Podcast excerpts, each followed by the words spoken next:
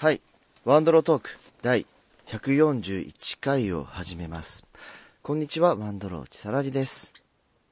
ということで、多分、2月なんですが、バレンタインも終わりましたが、えー、明けましておめでとうございます。めちゃくちゃ久しぶり。いや、なんか多分、どっかで撮ったと思うんですけどね、ちょっと、パソコンが、えっと、いろいろデータ壊れたりして、あ消えちゃったので、多分それがアップロードできてなかったりしまして、で気がつけば1月はあっという間に終わり、もう2月、バレンタインデーを終え、はいって感じになっております。今日はですね、まあ告知周りいろいろあるので、そこら辺をご紹介させていただければと思います。よろしくお願いいたします。ということで、えっ、と、いくつもあるので、どうしようかな。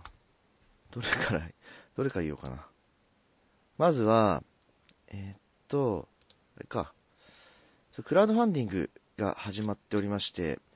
というのもですね、え探偵キャンプという100日後にオープンするマダミス専門店というお店が、まあ、なんか、クラウドファンディングやりますっていうところで、えーっと、開店するための資金を援助してくださいっていう流れで、リターン今いろいろあるんですけれども、そちらを、えーっと、目標金額50万を設定して、それは、えー突破したらしいです。で、えーっと、私がそれを、えどう関わりがあるのかと言いますと、こう、クラウドファンディングの資金が100万超えたら、えー、如月隼人と作兵衛さんが2人で、えゲームを作りますよっていう、まあ、マダミスを、えー共作するよっていうことを掲げておりまして、なので今70万、71万とか言ってるんで、あと30万ぐらい足りないんですけど、はい。なので、これ100万いった暁には、えーこれ専用というかね、ここで遊べるような、えーマダミスを作る予定になっております。ということで、えー探偵キャンプ、漢字です、探偵、カタカナでキャンプを、えー調べていただければ、えークラファンがあると思います。で、まあ、あの、業態形態が、なんですかね、まあ、ボードゲームカフェみたいな形で、マダミスを提供するみたいなとこらしいので、時間割みたいな感じなんだと思うんですよ。なので、まあ、そこは、えっと、どういうね、流れになるかっていうのが、あの、ちょっとわからないんですけれども、えーぜひぜひ、あの、ご興味がありましたら、あの、ちょっとね、ご支援いただけるといいなと思っております。まあね、結構、あれなんですよね、目玉のリターンがもう全部出ちゃってて、うん、なんか、広告枠とか、フリーパスとか、ま結構出ちゃってるので、ここからも本当ね、あの、チケット、チケット支援でしか伸びないんですよ。と思ってるので、ね、あの、ちょっと利用しようと思う方がちょっとご支援いただけるといいのではないでしょうかと思っております。あとね、これ、ちょっとした目玉で言うと、えっ、と、マダミス制作に興味ある方が、あの、小田よしき、しぐれさんによるマダミス作り方講座3時間っていうのが1万円で、えー受講できまして、で、しぐれさんっていう方がね、えっ、と、まあ、帰国間の殺人っていう、えーパッケージで有名な作品があったりとか、あとは、まあ、えー渦で展開している金田一の、えー、つらら姫殺人事件とかを担当した方で、すごいね、あの、気さくな方なんですけど、なんか、ゲーム作りにはとても、なんか、精していて、えーとほとんどチェックがいらないぐらい面白い作品を作られる方なので、ぜひぜひ、あの、受講するといいんじゃないか と思います。私がしてもいいけど、なんか、したら怒られそうみたいな感じで、あれなんですけど、まあ、そんな感じでね、探偵キャンプ、えっ、と、やるんですけれども、えー、作兵衛さんという方と一緒に、えーやろうかなって話をしております。で、えっと、私のプロフィールとしては、まあ、そうですね、あの春を結んで開いてまた結ぶシリーズであったり、近代少年の事件簿、宝石盗難殺人事件などで知られる作家として紹介されておりまして、で、作兵衛さんは、えー、アンノン、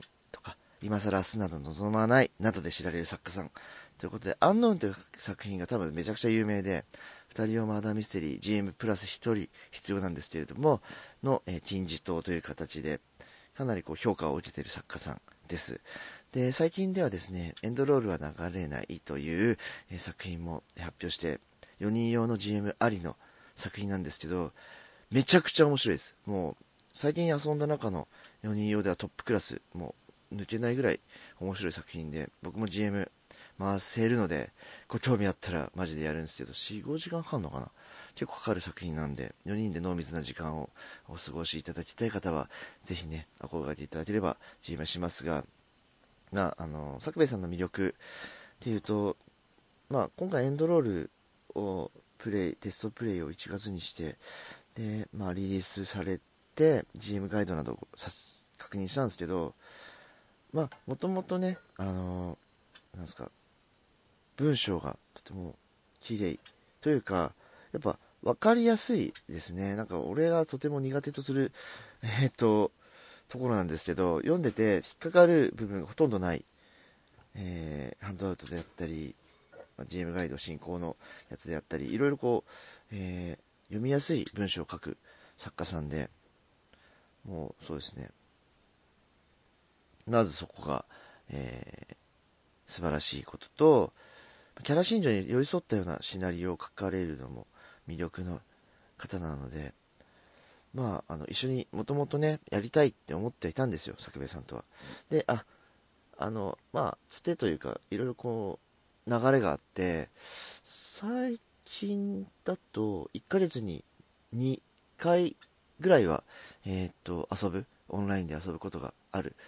えー交流のある方なので、まあ、どっかの機会で、えー一緒に作りたいなって思ってた作家の一人です。あのーまあ、去年、ラッシュちゃんと、意味の記録に二度登るって作品を一緒にやったんですけれども、まあ、結構僕こうやって知り合いになった方で、一緒にやりたいって方は、えーお声掛けをするようにしていて、なので、ラッシュちゃん声かけたし、えー、作兵衛さんも一緒にやりたいなってところもあるし、他にもね、何名か、えー自分の中で候補がいたりするので、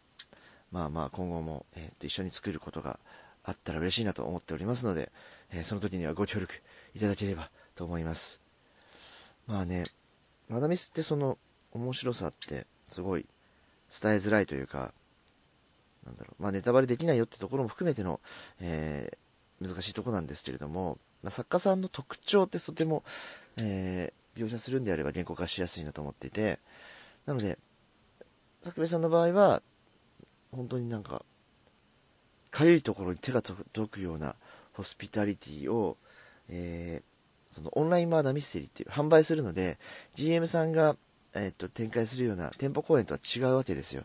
えー売ったものを、それを読んで、えっと確認して、どう遊ぶかって理解してやるっていうところで言うと、その理解させるための、えー動線であったり、説明がとても綺麗だったりとか、えー理解するための仕組みであったり、方針がしっかりしていて、つまりそれって、えーと作品全体を理解されていたりとか、しないとできない、設計を理解しないとできないっていうことなので、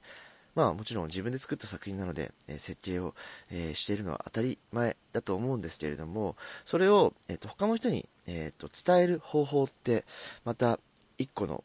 技能だと思うんですよ。うん、なんか自分が理解してるからこういう作品ですって説明はできるとしてもそれを、えー、と他の人にもちゃんと下ろす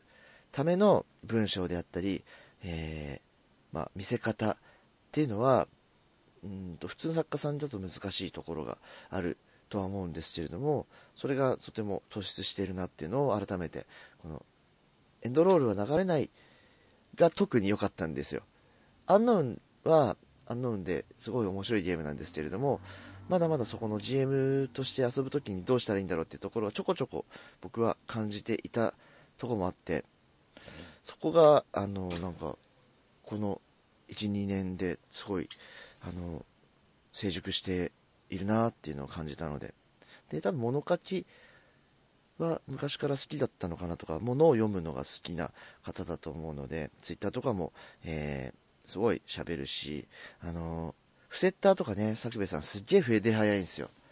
はい、その日にガーッと書くような方なのですごいその本当筆が早いっていうのとえーっとまあ作兵衛さんのことを GM することもちょこちょこあるんですけれどもえーっとこう壁打ちっていうんですかね。チャンネルに自分の気持ちを吐露したりとか、えー、とメモに使うっていう壁打ち行為っていうのをこれ言ったかもしれない作兵さんのこと。昔。なんでそれもすごいあの、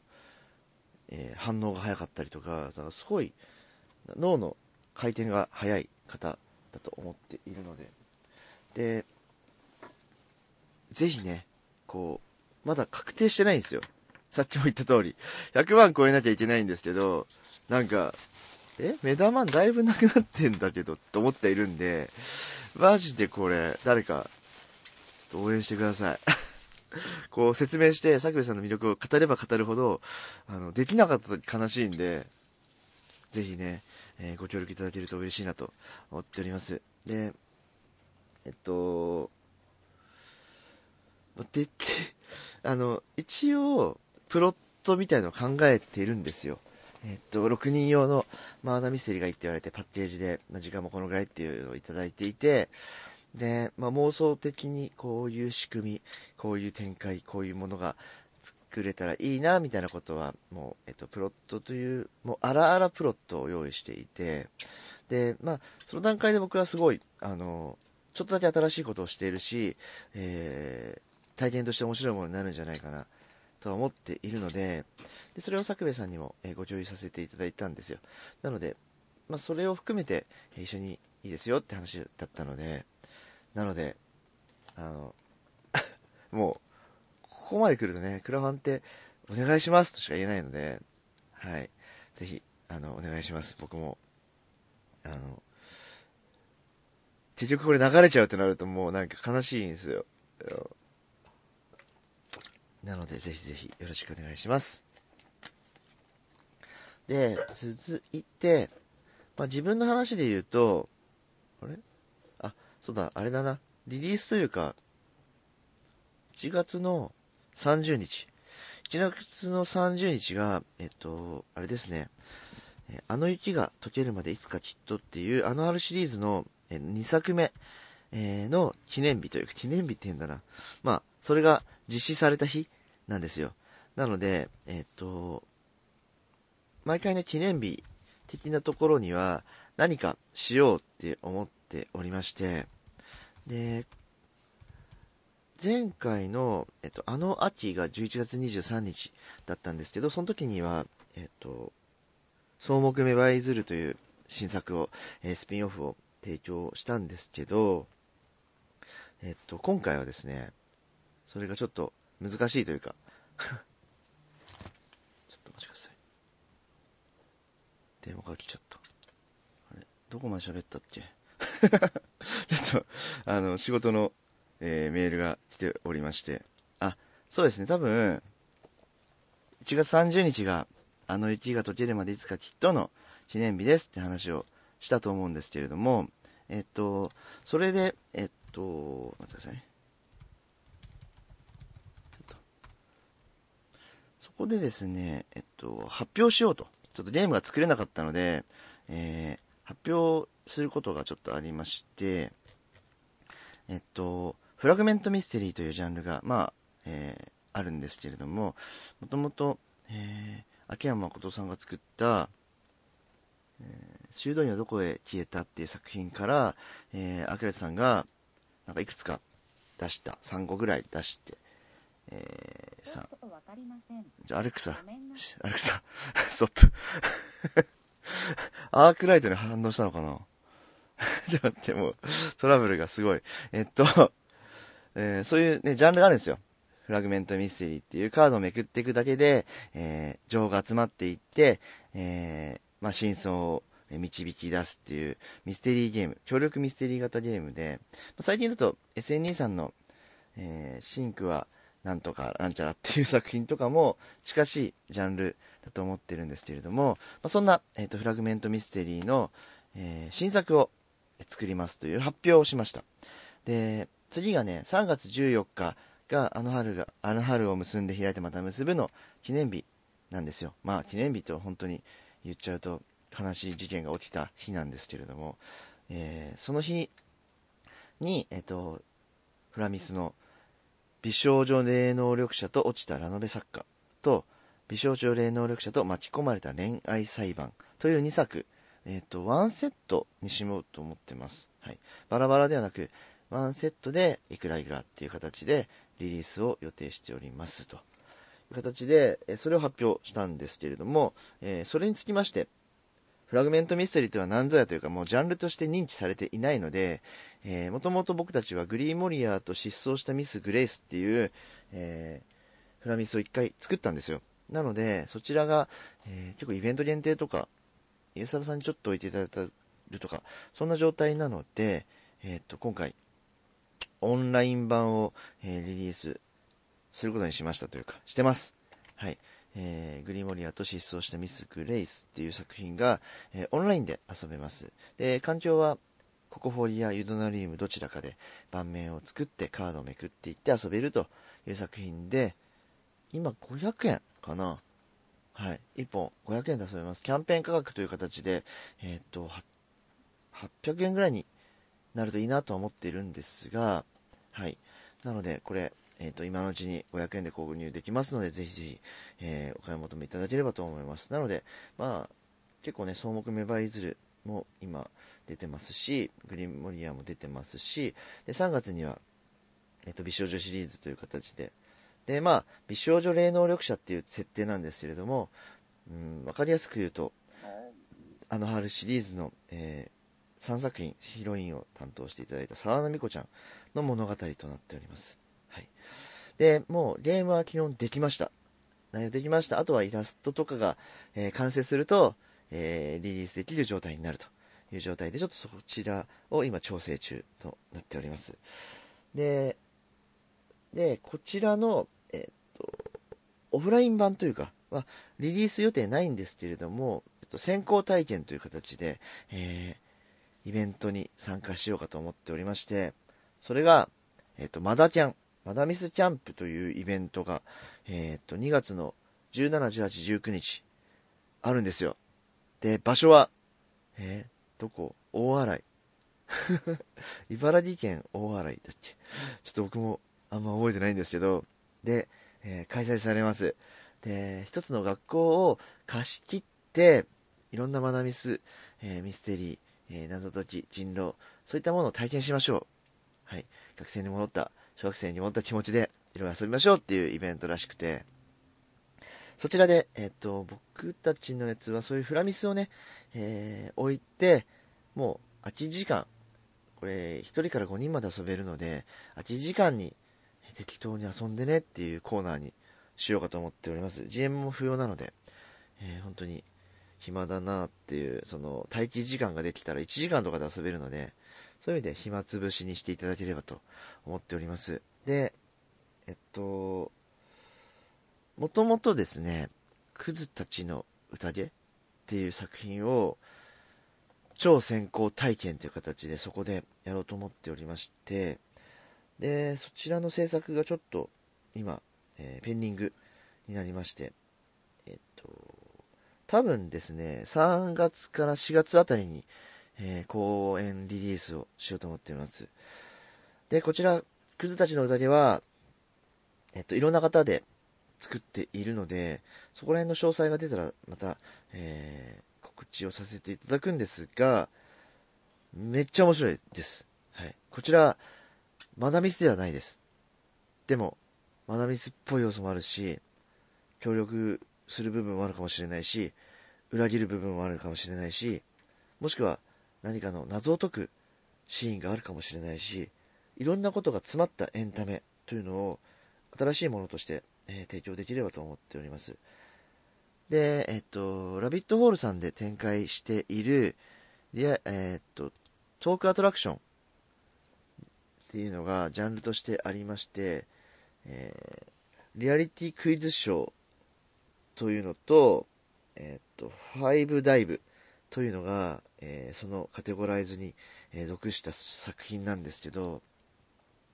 えっと、まあその2つを撮ってみても、僕は全然違うものだなと思っていて、どっちも体験してまして、で、リアリティクイズショーのクイズを題材にした、なんか、マダミスではない何かみたいなことを遊ぶものなんですけれども、で、一方、ファイブダイブというのは、まあ、事件操作ゲームみたいな形ですかね。いろんな資料を得て、調査をして、まあ、一つの事件、一つないしはいろんな事件を解き明かしていくってところに対して、えー、キャラクターロールと、まあ、あと GM さんがいろんなキャラクターをやるので、そことの対話っていうのを楽しむゲームなので、まあ、ミステリーラープっていう形で最初提案されていたと思うので、まあ、そういった形で、その、トークアトラクションっていうジャンルって結構多岐にわたるなってところで、えー、僕たちは新しい、えー、デスゲームとも言わない、いろんなこう、思惑が入り混じる作品を今作っておりまして、で、まあ、僕が担当する部分と他の人が担当する部分があって、で、僕が担当する部分のみでテストしたりとかしてるんですけど、もうその時点ですげえ面白くて、感想すごい良かったので、まあまあほぼほぼ良いんじゃないかなと。で、そこに合致するいろんな部分が混ざってエンタメを構成するので、ぜひぜひ、あの、発表になったら、これはね、まあめっちゃおすすめです。はい。今ね、あとマーダーミステリーって、まあ、うーん、マーダーミスの潮流というんですかね。まあ、前回その、マーダーミスベスト10みたいなことを自分で発表したと思うんですけど、なんだろう。マダミスって、もう、ある程度、様式美があるとしたら、まあ、マダミスを作っている方々が、新しいジャンルであったり、何かを作り出そうとしている、えー、過渡期に入っているんじゃないかなと今思っておりまして、うんイマーシブシアターっていうのをね、あのー、もう結構前からにわかにふつふつと盛り上がってるって話はしたかもしれないんですけど、えー、まあ、演劇寄りの作家さんであれば、そういうイマーシブシアター的なものを構築して提供していくし、まあ、あの、リアルダスゲームのスクラップさんとかも、そういう意味ではイマーシブシアターっぽいものを提供していたりとか、あとは、えっと、駒込ガレージって展開してるスワンダイブさんっていうところがあるんですけれども、まあ、そちらと、えー、えっとね、